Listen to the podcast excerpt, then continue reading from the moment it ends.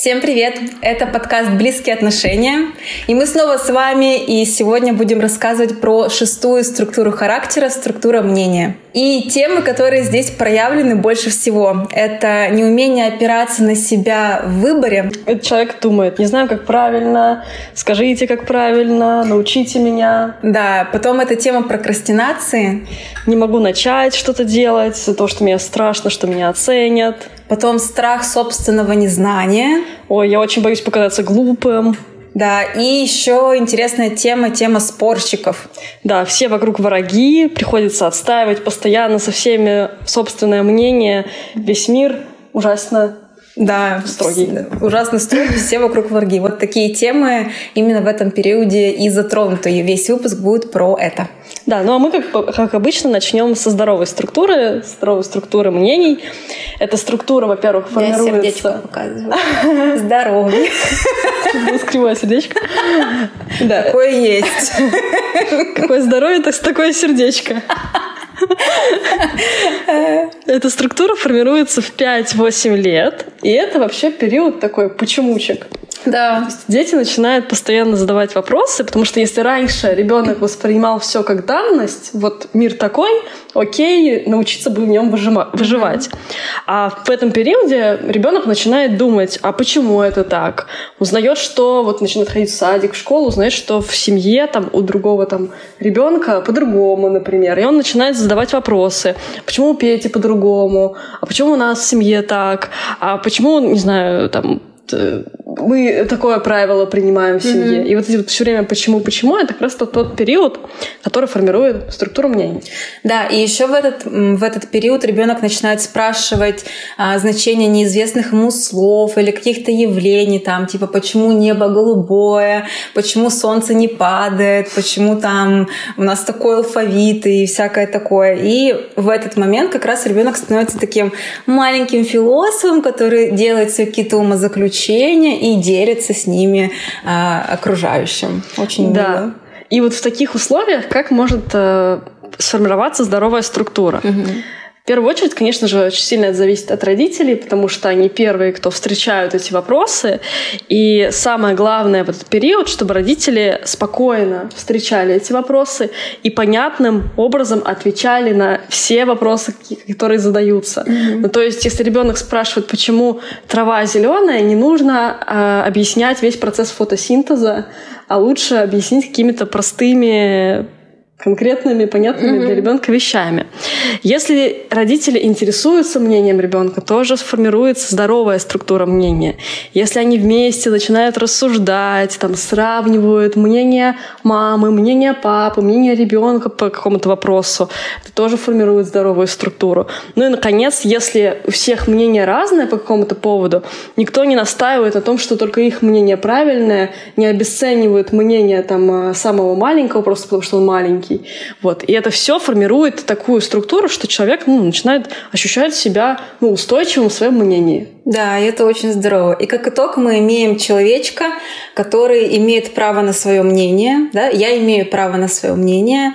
А, я могу сформировать его и выражать его окружающим, ничего не опасаясь, все свободно, и из импульсов идет, все классно. А, потом человек такой может, он очень, ну, он гибкий, и он умеет э, менять свое мнение, если он понял, что где-то был неправ, и для него это не разрушительно. То есть жизнь для него не заканчивается, если он там что-то неправильно думал, и потом поменял мнение, и он остался при своем достоинстве. И последнее, такой человек понимает то, что люди, которые с ним связаны, могут иметь разные мнения, и в этом какое-то очень богатое разнообразие, очень интересно, и вот такой живой мир, вот так вот он работает. И это не опасно, это здорово.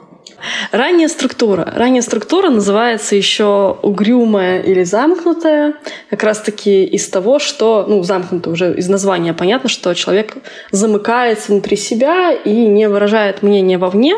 Как она формируется? В первую очередь, это тогда, когда взрослые подавляют способность ребенка к размышлениям. То есть могут говорить, что ты несешь, ты еще мал, угу. тебе рано еще это знать, э, хватит вообще об этом спрашивать. Обесценивают вот заданные вопросы ребенком, отмахиваются от него или смеются. То есть э, начинают говорить, куда ты лезешь, например. Ой, типа, тебе еще рано, или да. там, ты что, не знаешь, почему небо голубое? Ой, типа... Глупый. Роди... Не родился с этим знанием. Ага малыш, подрастешь, поймешь. Во, вот это, да, вот это есть. Это часто тема, да. Больная. Так. И если родитель отвечает на вопросы очень сложно, то есть даже если он отвечает уважительно, воспринимает, но отвечает очень сложно, Ребенок вот в этом ответе ничего не понимает, но при этом понимает одно, что он слишком глупый для того, чтобы это понять. Угу. И тоже формируется там понимание, что ну, лучше вообще не спрашивать. Да, тот момент, когда в 5, в 5 лет тебе рассказали про фотосинтез. Да, такой нафиг траву. Спасибо.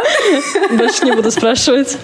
А, и тоже может делать, например, не родитель, а какой-то другой взрослый или там другие люди там в садике, в э, школе, где угодно, которые тоже там встречают ребенка с вопросами и начинают как-то это обесценивать. Ребенок таким образом может вообще получить такую внутреннюю травму в связи с этим. Ну и как итог мы имеем, я сначала про хорошую часть расскажу, как итог мы имеем людей, которые имеют классный ресурс, классную способность слушать внимательно, они довольно эмпатичные, они предоставляют пространство людям, то есть с ними рядом находиться хорошо, то есть они дают возможность высказаться высказаться, там какими-то идеями э, фонтанировать, но они не сами это делают.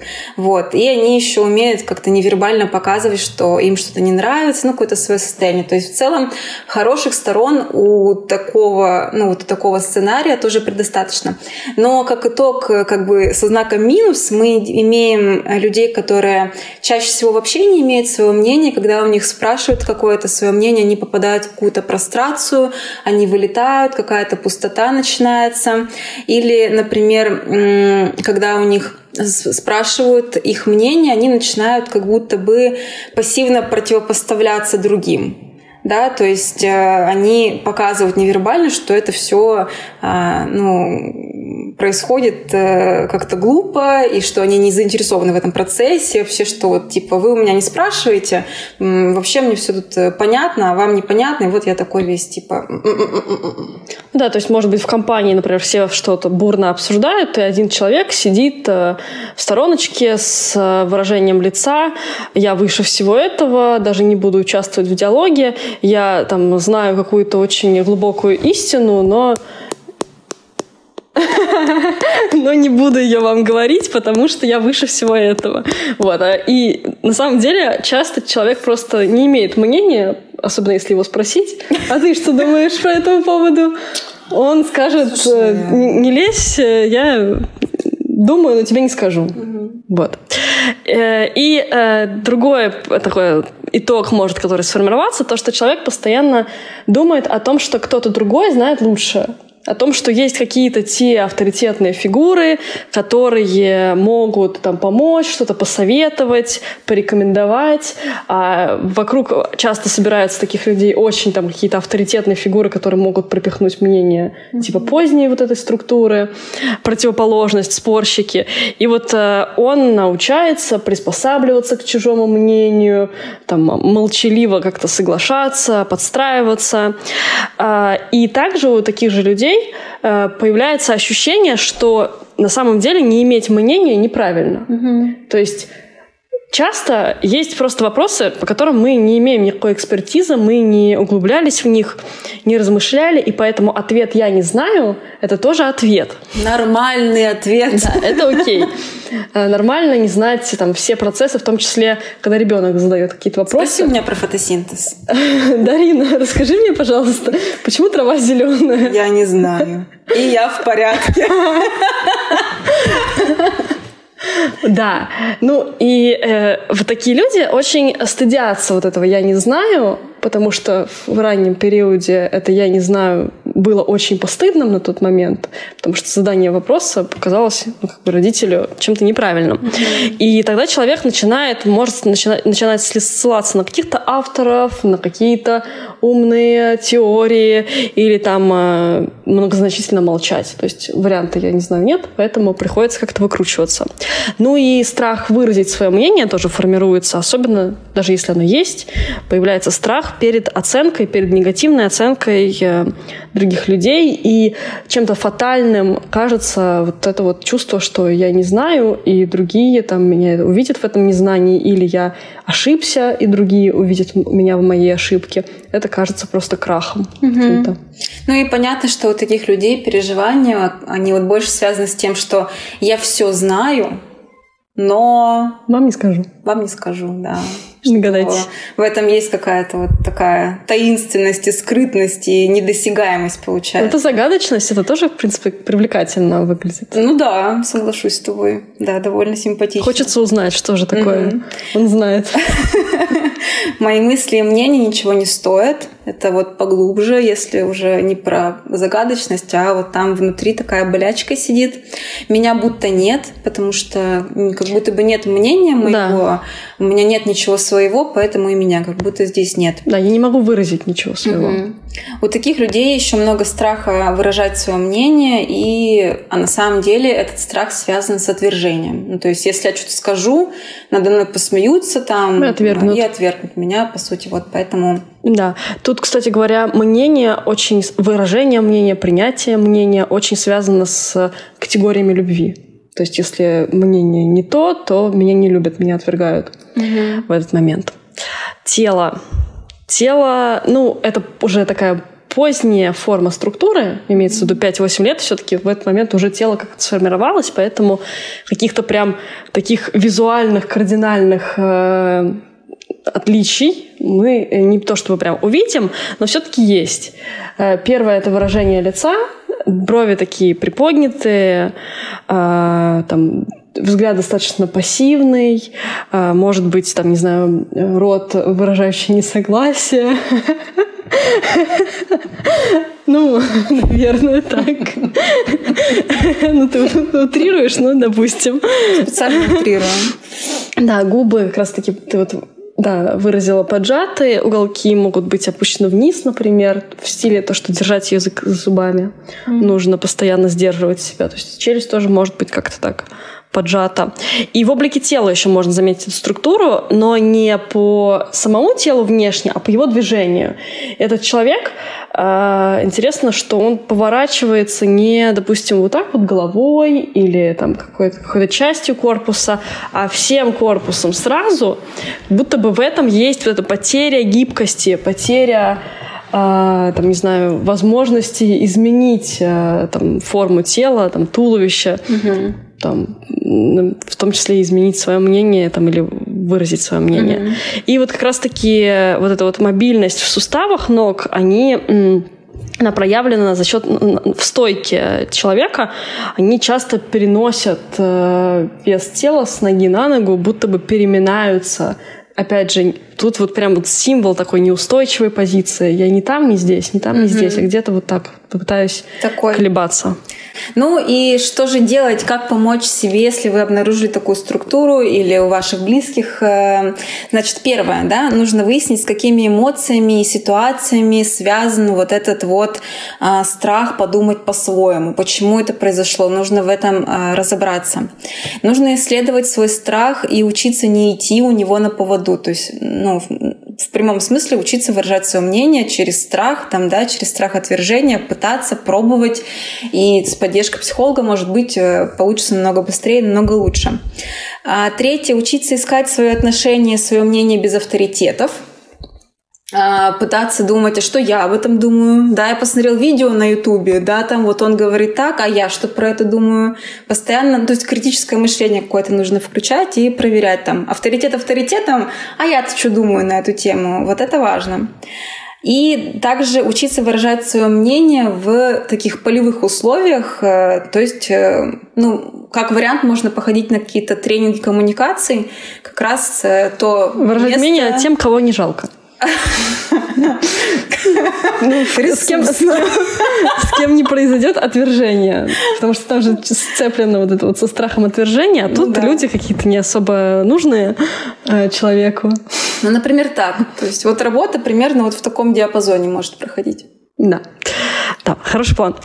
Э, поздняя структура. Поздняя структура у нас называется самоуверенная, как противоположность. Да, там была замкнутая, Тут такие очки должны быть. Угрюмая а тут самоуверенная. И в целом это очень круто, да? Уверенность да, зашкаливает да. на все сто. Можно позавидовать. Но формируется она тоже из определенной боли, из определенного заряда в этом возрасте, в 5-8 лет. Да, позднее формируется чуть-чуть попозже, чем ранее.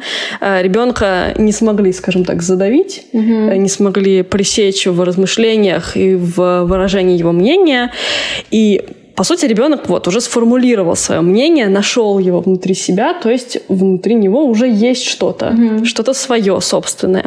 Но каждый раз, когда он начинает это что-то свое проявлять, он сталкивается с какой-то строгостью, э, там не, неприемлемостью взрослого, вот, что он э, считает, что вот бред ребенок говорит, и ребенок же маленький, и он не способен на том же уровне, что взрослый, э, вступать в дискуссию. Mm-hmm. И поэтому ребенок застревает вот в этой ситуации спора со взрослым, более высшим, там, не знаю, по интеллектуальным способностям, и поэтому для него эта тема застревает на уровне «я должен доказать, что, чем бы, что бы мне этого не стоило». Угу. Я должен там отстоять себя, отстоять свое мнение.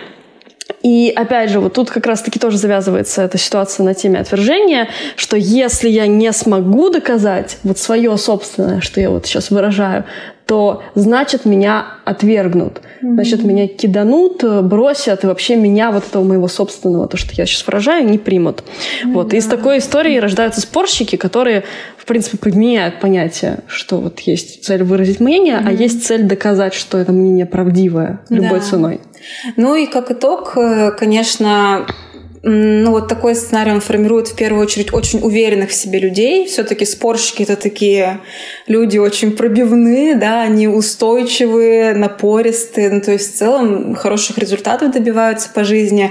Более того, они очень энергичные, очень активные, ну, в целом а, такое, энерджайзер рождается, получается, вот. Если говорить про итоги другой полярности, то все-таки настаивание на своем становится самоцелью, ну, то есть э, уже не важно сама суть этого разговора, важно добить, победить, переспорить, доспорить.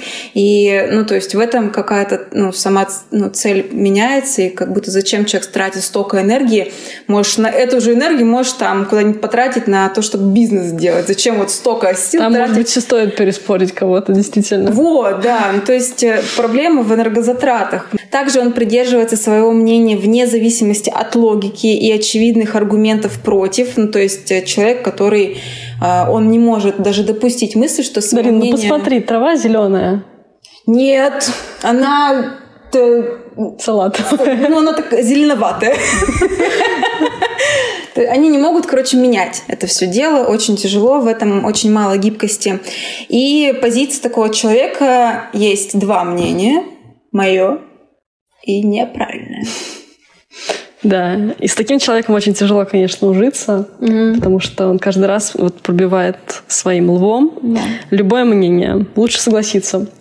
А переживания, которые вот глубоко внутри у такого человека присутствуют, это если я не буду бороться за свое мнение, меня раздавят. Mm-hmm. Вот к слову о том, что мы вначале говорили, да, что все кругом враги, ну, в мире это борьба, нужно там побороть всех. Вот это как раз про это.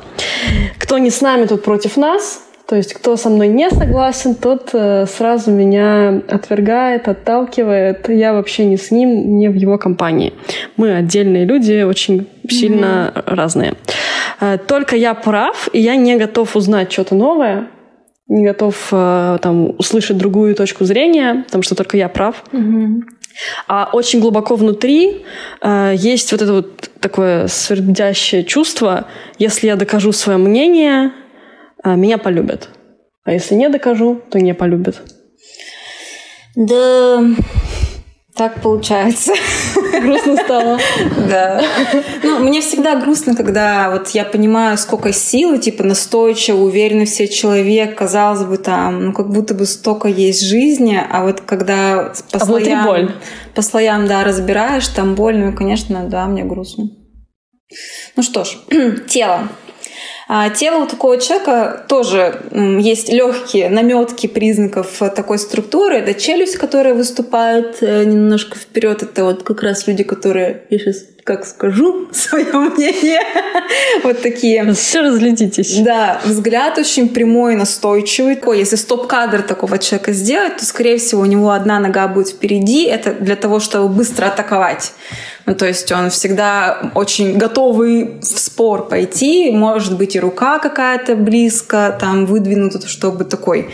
То есть такая очень устойчивая позиция да? тела, где он вот такими ногами да? вцепился, получается, в землю, очень устойчиво стоит, готовый к обороне. Ну, ты правильно сказала, вцепился в землю, потому что у таких людей мало гибкости. Вот, это вот, э, и, и это тоже про тело. Ну, то есть, если человек не гнется там, ну, условно говоря, мало, мало гибкости. гибкости ментальной, психической и физической. Мы же телесные психотерапевты. Of course. Все правильно. Ну, в общем, такое тело. Чего нам делать-то? Что делать? Ну, самое сложное — это первый шаг. Это вообще допустить, что другие тоже имеют право на свое мнение, даже если оно отлично от моего собственного. Mm-hmm. И это тот момент, э, когда э, человек такой структуры может даже не дойти до терапии. Да. Потому что самый первый шаг самый болезненный, потому что как раз-таки вся деятельность такая активная, энергетически заряженная, построена на то, чтобы не э, согласиться с этой э, реальностью мира, mm-hmm. что у кого-то есть другое мнение, и оно тоже может быть правдивым, а может быть несколько мнений, оно тоже может быть правдивым. И вообще в таком случае терапевтичным является получить множественную обратную связь от других людей. И тогда человек, может быть, задумывается, что ага, я что-то в этой жизни неправильно делаю, и что действительно, по ходу, мне нужно работать с этой темой, потому что обычно этих людей все устраивает. В том смысле, что их устраивает, что они в сильной позиции, они доносят свое мнение, и все с ними от страха или от того, чтобы просто не связываться и не вводить себя в такую ужасно тягомотную дискуссию, соглашаются с ними. Mm-hmm. Вот. Поэтому первое — это получить эту множественную связь и согласиться, что проблема есть. А второе — это так, запустить такую исследовательскую задачу для того, чтобы понять, а какие эмоции сцеплены с моей собственной трансляцией мнения. То есть, что у меня включается в момент, когда я начинаю транслировать свое мнение. И это вообще, в принципе, э, хорошее упражнение для всех людей, которые хоть как-то мнение свое выражают, чтобы поисследовать, а на какой я шкале, скажем так, этой структуры. А, что там включается? Гнев. Я начинаю злиться, например, когда я выражаю свое мнение. Или страх. И вот эту эмоцию тоже хорошо поймать, чтобы, чтобы потом, когда я уже начинаю это выражать на практике, я э, находясь, скажем так, в такой метапозиции, э, пытаюсь выразить свое мнение без падения вот в то чувство, которое я заметил до этого. В тебе столько жизни, ты прям очень хорошо понимаешь, о чем говоришь, и тебе так, ага, и вот туда Да, и можно э, учиться выражать таким образом э, спокойно, а не воинственно, и поэтому до этого важно найти это чувство, чтобы не упасть туда. Вот. И, наконец, такая вишенка на торте. Это разъединять понятие любви и общее мнение, которое есть у нас, например, если мы с тобой, например, вместе не согласны с чем-то, там у меня одно мнение, у тебя другое, э, учиться воспринимать, что это не значит то, что мы сразу там э, бежим в разные стороны на разные полюса планеты и больше никогда не общаемся и там не любим друг друга, например, а что это просто значит то, что у нас мнения разные. Вот. И как бы э, то есть внедрять в свою э, картину мира позицию, что если со мной не согласны, это не значит то, что я отвергнут. Потрясающе. Вот. И, конечно же, можно интересные упражнения делать. Конечно. Помнишь, помнишь, мы делали упражнение, вытянув вот так вот руки, да. как бы противопоставляя себя другому человеку и в такой позиции выражать какое-то мнение. У меня сейчас мурашки. Я вспомнила, что мы делали. Да, это мощно. И ловить на теле, на внутренних ощущениях то чувство как раз-таки. Вот на моменте того, чтобы поймать, что за чувство у меня возникает момент выражения мнения, хорошее упражнение, угу. а потом уже учиться вот с, таки, с такой же конфронтацией это делать. Да. Вот. Точно. Короче, что-то я прям даже немного отлетела, я вспомнила это все, и мне так стало. Давай я сейчас закончу, когда сделаем это упражнение. Это Обязательно. супер круто. А, ну и все, мы все рассказали. Спасибо вам большое, что посмотрели. В следующем выпуске у нас будет последняя структура характера. Она называется структура солидарности. Это самая взрослая структура. Это про умение общаться в группе, умение общаться с людьми и одновременно умение сохранять а, свои интересы в этой группе группе. Да, и проблемы могут здесь звучать так, что не могу э, делать свое что-то, когда я нахожусь в группе, mm-hmm. или там я, например, не могу быть собой, когда э, нахожусь в группе, теряю свои интересы. Это, это будет все про это. Это да. в следующем выпуске будет, э, в нашем завершающем в этом цикле. Пожалуйста, не забывайте ставить лайк, не забывайте подписываться. Можете поддержать нас на Бусте и до следующей недели. Всем пока-пока. Пока. -пока. пока.